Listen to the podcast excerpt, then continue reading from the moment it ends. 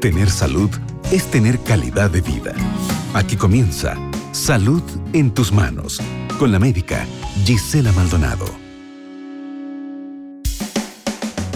Todos sabemos lo importante que es la higiene corporal, ¿cierto?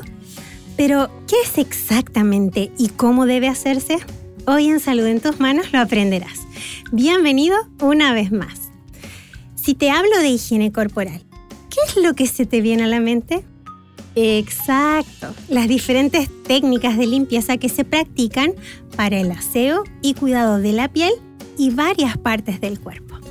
Entonces tenemos darse un baño diario, realizar un cambio frecuente de ropa, cortarse las uñas de las manos y de los pies, lavarse el cabello, limpiarse los oídos, cepillarse los dientes, cuidar correctamente la zona genital y lavarse frecuentemente las manos. Cuando por diferentes razones no se lleva a cabo una higiene de forma rutinaria, pueden producirse problemas o enfermedades. Te voy a dar un ejemplo.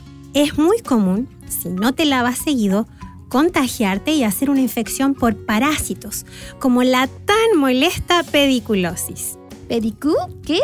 Pediculosis, que en palabras comunes son los conocidos piojos y liendres que colonizan tu cabeza o la zona del pubis. Si ya la has padecido, sabes que molesta mucho y es muy contagiosa. Otros problemas por falta de una correcta higiene son, por ejemplo, algunas infecciones genitales y urinarias. Pero, para ser justos, debes saber que la higiene corporal debe ser hecha en su justa medida. No puede faltar, pero tampoco puede ser exagerada. Entonces, ¿qué consejos tengo para ti hoy? Vamos con el primero tomar una ducha de agua al día. Pero si haces ejercicio o sudas mucho por la razón que sea, seguramente necesitarás lavarte más veces al día. Segundo consejo de higiene. Saber que el agua por sí sola no es suficiente para limpiar completamente la piel. Y esto es así porque no elimina las secreciones grasas y los restos de contaminación ambiental. Por esta razón debes usar jabón o gel para el cuerpo pero con moderación. Con una vez al día es suficiente. ¿Y por qué? Porque un exceso de jabón o gel elimina el manto graso protector de la piel, resecando y dejándola más frágil ante las infecciones. Tercero, deberás lavar más seguido ciertas partes de tu cuerpo. Pero no siempre es necesario que uses jabón en cada lavado. ¿Y qué partes son las que pueden necesitar más agua? Aquí están. La cara, el cuello, las axilas, las manos y los pies. Cuarto consejo. En cuanto a los órganos genitales femeninos, no debes usar jabón o gel corriente para mantenerlos limpios. Resulta que alteran la acidez normal de la vagina y favorecen las infecciones genitales. Por esta razón, si eres mujer, lava una vez o máximo dos veces al día la zona genital y solo con agua. Esto será más que suficiente en esta zona de tu cuerpo y evitarás los flujos infecciosos. Quinto, Saber que el exceso de higiene o de limpieza elimina también las bacterias beneficiosas de nuestra piel e intestino y debilita al sistema inmunológico.